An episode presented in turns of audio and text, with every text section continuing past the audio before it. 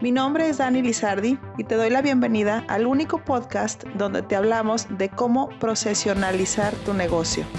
Así es que si tú eres dueño de negocio, empresario, emprendedor o un alto directivo, prepárate para escuchar casos donde los procesos son los protagonistas del éxito.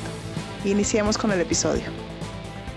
Miriam tiene una empresa de catering y organización de eventos. Trabaja de la mano de familiares y amigos que tienen productos y servicios complementarios. Ofrece entre sus opciones los bocadillos que prepara su prima, los inflables que renta su amigo o el grupo musical donde su tío es el corista. En un principio fue una mejor opción adquirir los servicios de sus familiares y amigos para cumplir con lo que los clientes le solicitaban. Es así como se convirtieron en sus proveedores. Sin embargo, a medida que la empresa de Miriam ha crecido y los clientes son cada vez más grandes como empresas o festivales locales, sus amigos y familiares, o sea, sus proveedores, han comenzado a fallar debido a diversas causas, como no estar preparados para el volumen de trabajo requerido, cuestiones personales de salud, entre otros. Razones que sin duda Miriam entiende, pero que no puede justificar ante el cliente. Por todos esos motivos, la relación con alguno de sus familiares se ha visto tensa, por no decir casi al borde de la fractura. Empresas como la de Miriam, que sostiene relación de proveedores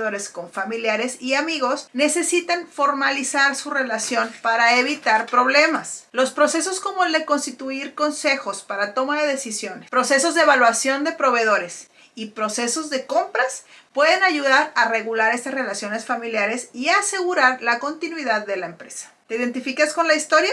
Octavio es dueño de una empresa de capacitación en temas empresariales, debido a que brinda cursos por todo el país. Uno de sus principales proveedores son los hoteles o coworks. Debido a que brinda cursos por todo el país, uno de sus principales proveedores son los hoteles o coworks donde lleva a cabo sus cursos, los cuales en muchas ocasiones cuando se trata de una ciudad nueva no conoce y debe confiar en su buena elección, más o menos como te pasa cuando reservas un hotel. Sin embargo, este método ha dejado de ser eficiente, puesto que en ocasiones se enfrenta con problemas serios que hacen que sus clientes se quejen y no tengan una buena experiencia. Por ejemplo, las salas prometidas son más pequeñas a lo solicitado y están incómodos. El Internet es de menor velocidad, dificultando que sus alumnos practiquen y realicen los ejercicios en línea. El mobiliario solicitado o el servicio de cafetería no llega a tiempo. Para solucionar estos problemas con sus proveedores, Octavio se apoyó de los procesos de evaluación de proveedores y realizó una medición para saber cuál es el proveedor que le ha brindado el mejor servicio. El proceso tan sencillo le trajo el beneficio de identificar al mejor proveedor con el que hizo una alianza y hasta le dieron un mejor precio. Pero sobre todo, lo más importante, darles un servicio de calidad a sus alumnos. ¿Qué te pareció esta historia? ¿Tienes tu procesos de evaluación de proveedores? Este episodio ha concluido.